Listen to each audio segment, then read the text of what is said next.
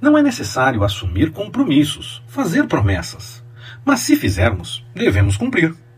Não precisamos nos comprometer, mas ao fazermos isso, devemos sim executar o que falamos.